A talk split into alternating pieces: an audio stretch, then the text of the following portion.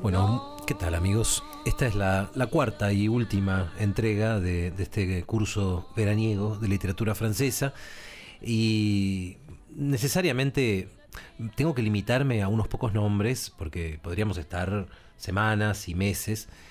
Eh, pero hoy quiero empezar por señalarles que en el siglo XIX los novelistas franceses eh, definieron lo que era la excelencia en la novela. ¿Qué es una buena novela? Una escrita por un francés. Era así. Eh, y en esto fue central una figura como la de Victor Hugo, Victor Hugo, que fue poeta, fue dramaturgo, novelista, fue periodista, eh, fue militante por la República Francesa, fue hasta dibujante y fue muy prolífico y fue eh, el centro de eh, esta excelencia de la literatura francesa, de la narrativa francesa, que es mi tema en este curso, em, durante todo el siglo XIX y después en el siglo XX decayó un poco, se lo empezó a considerar un poco ingenuo, tal vez no es casual que hoy en día la mayor eh, la obra más famosa de Víctor Hugo sea el musical Los Miserables, es decir, eh, que haya dado lugar a un musical, su novela más conocida. Después, eh, el siguiente escritor importante, que voy a, voy a mencionar un poco al pasar, pero no puedo obviarlo, es Honoré de Balzac. Y ahí estamos hablando de otra cosa, porque no estamos hablando de un escritor que pueda, que pueda ser ingenuo o que pueda ser eh, naif, estamos hablando del padre del realismo.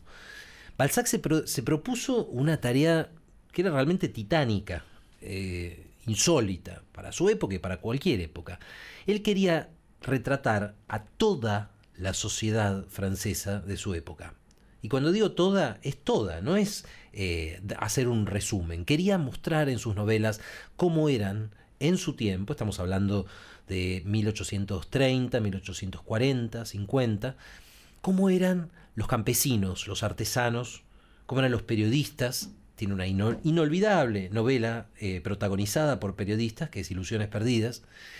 Cómo eran los mendigos, los nobles, eh, las prostitutas, los, los místicos, religiosos, eh, los criminales, muy importantes los criminales de Balzac, los estafadores, los hombres de negocios. Y este ciclo que hizo Balzac se llama La comedia humana. Y Balzac le pone ese título por contraposición con la Divina Comedia de Dante, como para decir, Dante cantó las cosas del, paraíso, del infierno, del purgatorio, yo voy a cantar las cosas de este mundo. Y lo hizo. Fue extraordinario. Eh, y además inventó Balzac un procedimiento que después retoma un escritor como Faulkner en el siglo XX, que es el de hacer que sus personajes viajen de una de sus novelas a otra. Vos encontrás, por ejemplo, al estafador eh, Vautrin en, Ilusiones Perdidas y lo volvés a encontrar en Papagoriot y lo volvés a encontrar en tal otra.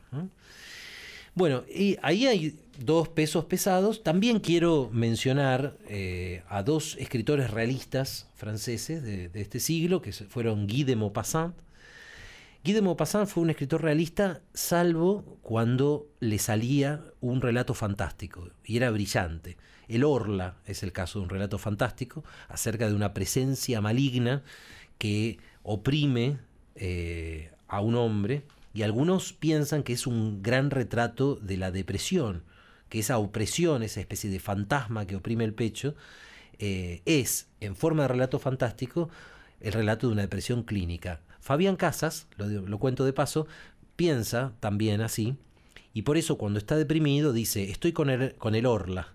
¿Cómo está Fabián? Estoy con el Orla. A veces dice, estoy con el Orleti.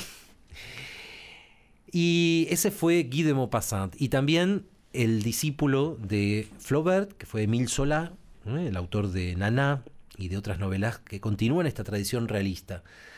En las antípodas de estos realistas está un escritor como Joris Karl Huysmans, que era un excéntrico total, que escribió, entre otras locuras, eh, la novela Contra Natura, que es una novela con un solo personaje, que está todo el tiempo encerrado en un castillo. Y parecería que es la receta perfecta para el tedio, pero yo les aseguro que ustedes leen esa novela y la leen de principio a fin porque la mente del protagonista, que se llama De Cessant, es tan rica y tiene tantas invenciones y tantas fantasías que es como una novela de acción. Je n'avais jamais ôté mon chapeau devant personne. Maintenant je rampe et je fais le beau quand elle me sonne. J'étais chien méchant, elle me fait manger. Bueno, y ahora pasemos, si les parece, al que fue, junto con eh, Stendhal, de quien hablé la clase pasada, el grande de todos los grandes, ¿eh? el gran, gran novelista francés del siglo XIX. Eh, y algunos dicen de todos los tiempos. En todo caso fue el que más influyó, el que más tuvo escuela, el más imitado. Estoy hablando de Gustave Flaubert. Flaubert, el autor de Madame Bovary. Bueno, alguna vez hablamos también en, este espacio de cómo Flaubert se convirtió en el escritor que conocemos. Y es una historia casi tan buena como sus novelas. Puede decir un poquito sobre eso. Eh, no deja de ser irónico que sepamos tanto sobre la lucha personal de Flaubert para vencer sus, sus defectos como escritor. Flaubert era muy sentimental, era muy cursi. Y luchó muy duro para vencer esa cursilería y ese sentimentalismo y convertirse en un escritor duro como el acero, ¿eh? que fue capaz de escribir una novela como Madame Bovary. Y es irónico, digo, porque fue un escritor que pregonaba la impersonalidad. Decía, el escritor no debe aparecer en su obra, no deben aparecer sus opiniones. El escritor en la obra tiene que ser como Dios en el mundo, presente en todas partes, pero invisible. Y sin embargo, a Flaubert lo conocemos y a veces, les confieso, eh, yo lo siento como una especie de amigo. Fue un joven romántico, Flaubert. Fue un joven nervioso. Eh, lo obligaron a estudiar derecho y pudo dejar la carrera gracias a que empezó a padecer epilepsia. Y un día dijo, eh, papá, mamá, yo soy epiléptico, no puedo estudiar derecho, no puedo sufrir esas presiones, así que me voy a dedicar a estar en mi casa y escribir. Encontró en esa enfermedad la excusa perfecta para hacer lo que amaba. Em, y se dedicó a la literatura, pero, como les contaba, tenía muchos defectos. Escribió una obra, siendo todavía un joven de veintitantos años, que él creía que era su obra maestra y que lo iba a consagrar y que iba a hacerlo tan famoso como a Goethe o a Schiller o a Shakespeare. Esa obra se llamaba La Tentación de San Antonio un día convocó a sus dos mejores amigos, sus amigos del alma, Maxime Ducamp y Louis Bouillet, y les dijo, vengan a mi casa que les voy a leer mi obra. Y a lo largo de tres largos días y tres largas noches le leyó en voz alta La tentación de San Antonio. Cuando terminó, les preguntó qué pensaban. Los amigos se miraron y le dijeron, pensamos que tenés que quemar ese engendro y nunca más hablar del tema. Flaubert entró en depresión, de la cual salió escribiendo Madame Bovary. ¿Cuál es la historia de Madame Bovary? ¿Y por qué le sirvió tanto a Flaubert para librarse de su sentimentalismo? Fácil, porque es una historia donde todos los personajes son mediocres y donde no pasa nada heroico, nada poético, eh, una historia tan eh, ordinaria y tan vulgar ¿eh? como la vida de aldea que Flaubert conocía. Emma Bovary, la protagonista de esta historia, se casa con Charles. Charles es un mediocre médico de provincia, eh, es un hombre de un conformismo y de una falta de imaginación totales. Flaubert escribe esta frase, todos los lugares comunes pasaban por la conversación de Charles como si fueran peatones por la vereda. Charles casi no existe, es solamente una máquina de repetir frases hechas. Y Emma, desde chica, soñaba con un hombre totalmente diferente, con un hombre que le enseñara todo, la aventura, la nobleza, los grandes sentimientos. Claro, se había formado desde chica en las novelas, las novelas románticas, las novelas sobre amores ardientes, sobre, pasiones incendiarias y actos nobles y, grandes impulsos y erotismo. Erotismo que Charles era incapaz de darle porque se limitaba a, bueno, montar sobre Emma eh, y dormirse. Pero Emma no deja nunca de soñar. Sueña con un hombre que la arranque de esa mediocridad, la mediocridad de su matrimonio, eh, del pueblo donde vive, de la vida en general. Un hombre que le enseñe cosas. Pero ese hombre, piensa Emma, o sea, su marido, ese hombre no enseña nada, no ve nada, no siente nada.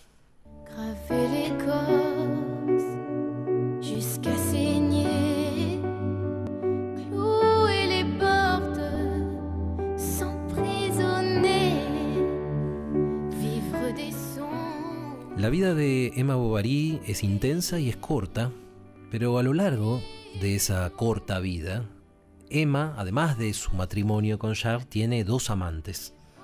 El primer amante es joven, es tímido y digamos todo eso es bastante cobarde y bastante hipócrita y es un estudiante de, derecho que se llama León. Y el otro amante, al contrario, es mayor, es sensual, es eh, cínico y definitivamente sabe hacer el amor, sabe, sabe lo que es el sexo y se llama Rodolphe. Y de amante en amante, Emma se va desilusionando, porque a cada momento de exaltación Emma se dice, ya está, estoy alcanzándolo, estoy llegando a esa vida maravillosa que soñaba en las novelas, y siempre se decepciona, porque la vida real es así, es decepcionante. Lean si pueden en Madame Bovary la escena en la que Emma por primera vez se entrega a Rodolphe, como se decía en esa época, la primera vez que se acuesta con él. se van a andar a caballo juntos y eh, Rodolphe se la lleva a un bosque y en ese bosque se produce el hecho. Eh, Flaubert no lo cuenta púdicamente, pero cuando vuelve la escena, digamos, después de ese blanco, eh, Rodolphe está muy satisfecho reparando su, eh, su fusta. Dieu est un fumeur de Havane. Je vois ces gris. Je sais qu'il fait la nuit moi, ma chérie. Pero incluso esos momentos de exaltación pasan y Rodolphe se muestra también como lo que es, como un tipo bastante cínico y, finalmente frío. Hay otra escena que quiero recordar de Madame Bovary, eh, que es la escena de los comicios agrícolas. Traten de imaginar esto. Hay una especie de festival donde todos los agricultores y todos los trabajadores del pueblo muestran sus productos eh, del campo, ya sea, no sé, sus vacas, sus corderos, sus cerdos. Em, y mientras sucede esto, en un balcón, mirando esta escena, eh, está Rodolphe, bueno, para decirlo en criollo, chamullándose a Emma. Y Flaubert va alternando lo que dicen abajo en la feria, donde van premiando el mejor cordero o el mejor chancho, con las palabras de amor de Rodolphe. Allá abajo gritan, eh, un, un cordero de pura raza, 29 francos. Y arriba en el balcón, Rodolphe dice, oh Emma, he, soñado tanto con este momento. Y abajo, eh, una vaca de raza Shorthorn, 50 eh, francos. Y arriba, Emma, siempre llega un día en que los corazones se unen. Y poco a poco, de tanto hacer el contrapunto entre la feria y el discurso de amor, Flaubert empieza a hacernos sentir que son ambas formas de la vulgaridad y de la falsedad, y que ninguna vale más que la otra. Así era Flaubert, y así influyó sobre sus contemporáneos, y sin embargo no es un escritor deprimente. ¿eh? Flaubert pensaba que todo en definitiva es vulgaridad, salvo quizá la belleza, la belleza no. Pero esta esta especie de canto de odio que es su obra contra la vida burguesa, tal vez contra la vida en general, está compuesto con, vamos a decir, la delicadeza y la belleza de un soneto perfecto. Todas las novelas de Flaubert, todas las novelas, tratan sobre la búsqueda de absolutos y sobre la desilusión. Si hubiera que resumir sus novelas con una sola frase, podría ser esta. Lo intenté todo, pero nada sirvió. Bueno, nada salvo una cosa, escribir. Escribir, creer ardientemente en el arte y cantar ese mundo podrido, sí, ese mundo hipócrita, pero cantarlo con todo el ardor de un idealista incurable, que es lo que Flaubert, sin ninguna duda, era.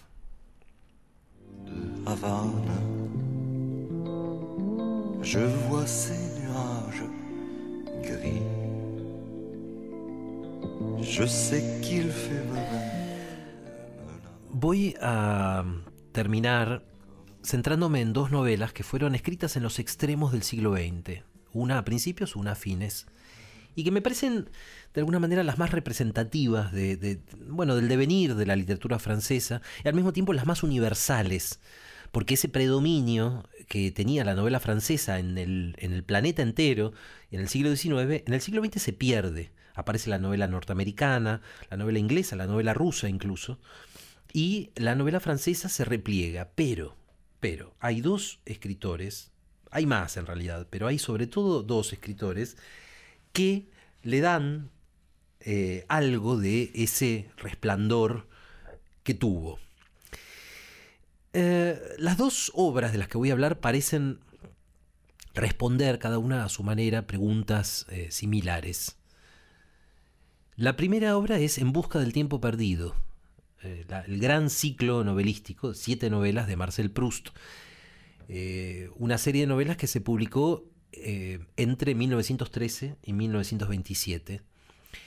Esa es una. Y la otra es Las partículas elementales, de Michel Houellebecq, que es mucho más reciente. Yo la compré cuando salió, de hecho. Eh, Las partículas elementales de Michel Houellebecq, que es del año 98. ¿Qué quiere Proust en su obra? Quiere algo muy simple, quiere averiguar quién es realmente. ¿Quién soy yo? Es una pregunta que puede parecer fácil de responder para algunos y para Proust era casi imposible. Si Proust hubiera hablado en términos teóricos, creo que hubiera dicho algo como esto. Miren, yo no sé si realmente existo como individuo, si yo, realmente soy alguien, porque me doy cuenta de que en determinado momento de mi vida fui una persona, pero después fui otra, y después fui otra más. ¿Y dónde está la verdad? ¿Cuál de esos Marcel Proust soy yo? Finalmente, ¿existo o soy una serie de estados, una serie de imágenes que no se conectan. Es muy seria la pregunta que se hace Proust y anticipa en gran medida toda la psicología moderna. Y la conclusión de Proust es algo así como esto. Dice, tal vez yo soy todos esos. Yo soy las sucesivas personas y los sucesivos pensamientos ¿eh? que fui teniendo y sintiendo a lo largo de mi vida.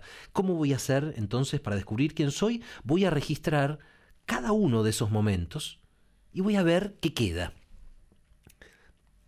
Hay un episodio muy famoso en esta novela, muy lindo, muy hermoso, que es el, el famoso capítulo de la Magdalena. Está al comienzo del libro.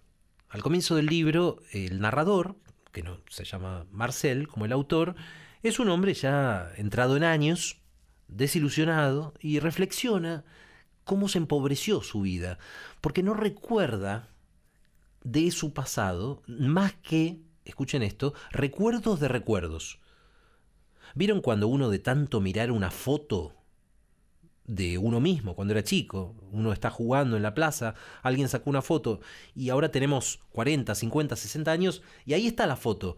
Pero, ¿qué recordamos? ¿Ese día en la plaza? ¿O lo que recordamos es la foto? Eso es más o menos lo que, lo que le preocupa a Marcel, que tiene recuerdos de recuerdos. Y su vida se empobrece y parece en blanco y negro. Pero un día su criada le sirve un té con magdalenas, con esas masitas ¿eh? que se llaman magdalenas. Marcel rompe un pedacito de magdalena, lo pone sobre la cuchara, empapa el pedacito de magdalena en té y se lo mete en la boca. Y en ese momento, mágicamente, como si abriera la caja de Pandora, gracias a la asociación del sabor de la Magdalena con el sabor de la Magdalena que le daba su madre cuando era chico, surge todo el pasado. El pasado de verdad, no la foto de la foto. Todo el pasado surge con, con sus colores y sus sensaciones y sus emociones. Todo eso que dormía en el fondo de su mente.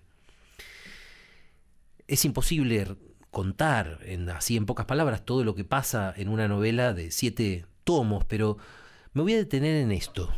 Uno de los recuerdos que tiene Marcel es el amor entre Swan y Odette, que es una historia que Marcel escuchó cuando era chico.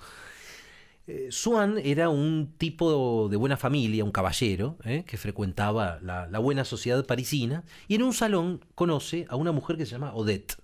Odette es lo que se llamaba en Francia una demi-mondaine, que era mujeres solteras, jóvenes, lindas, que en realidad ejercían una suerte de prostitución de, digamos, de alto vuelo, eh, acostándose con uno u otro amante pudiente y viviendo de eso. Y al principio a Swan no lo impresiona Odette, le parece hasta medio aburrida. Pero de repente, mientras está charlando con Odette, alguien toca en el piano una melodía que le recuerda a Swan su juventud. Y las cosas se amalgaman. El rostro de Odette y la música y el recuerdo de su juventud hacen que Swan se enamore. Y ahí empieza la caída de Swan, porque Odette apenas se siente por fin amada por Swan, empieza a no hacerle caso. Y Swan empieza a sufrir de celos. Y en la obra de Proust, el amor no es otra cosa que los celos. Es triste, pero es así.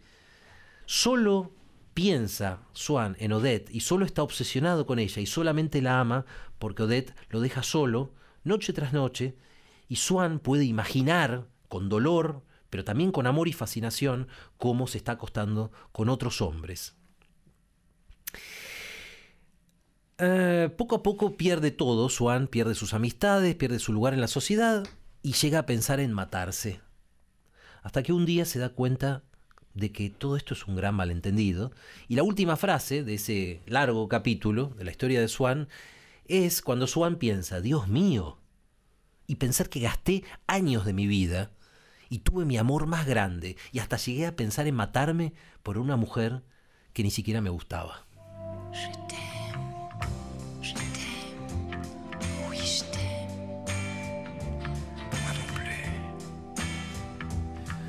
Terminamos ahora con la obra maestra más reciente que apareció en lengua francesa, a mi entender, que es Las partículas elementales de Michel Houellebecq. Es una novela, Las partículas, sobre el sufrimiento, sobre el sufrimiento de una sociedad sin creencias, eh, sin valores, más que el, dinero y el sexo, y también sobre cómo escapar al sufrimiento. ¿eh? Houellebecq eh, nos pone como escenario la Francia de fines del siglo XX y tiene dos protagonistas. Uno se llama eh, Michel, que es un científico, que es distante, frío, cerebral, y el otro es todo lo contrario, se llama Bruno, es su medio hermano, y es eh, pasional, es sensual y por supuesto sufre de amores. Ninguno de los dos sabe realmente amar, ninguno de los dos tiene mucho sexo, ni mucho dinero, y a los dos los abandonó su madre hippie. ¿Cómo se vive así? Bueno, eh, Michel se aparta de la vida para crear una raza humana nueva. Una raza genéticamente modificada para el placer y para el amor y para, bueno, la armonía y, la felicidad.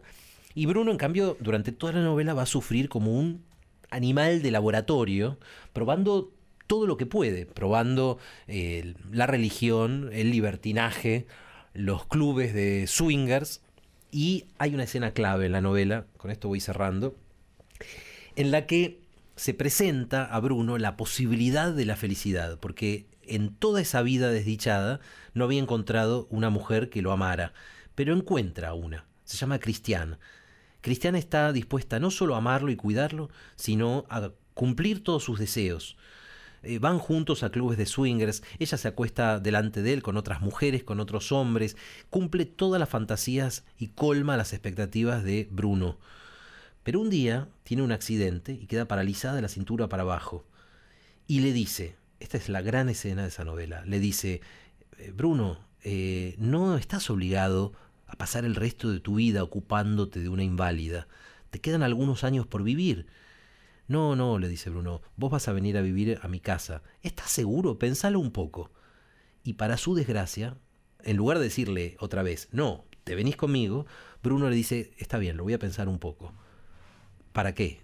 Unos días más tarde, esperando Cristian la respuesta que no llega, se mata. Se tira con su silla de ruedas por las escaleras, se rompe el cuello y se mata. Y ahí Bruno se da cuenta de que le pasó por delante el tren de la felicidad y lo dejó pasar.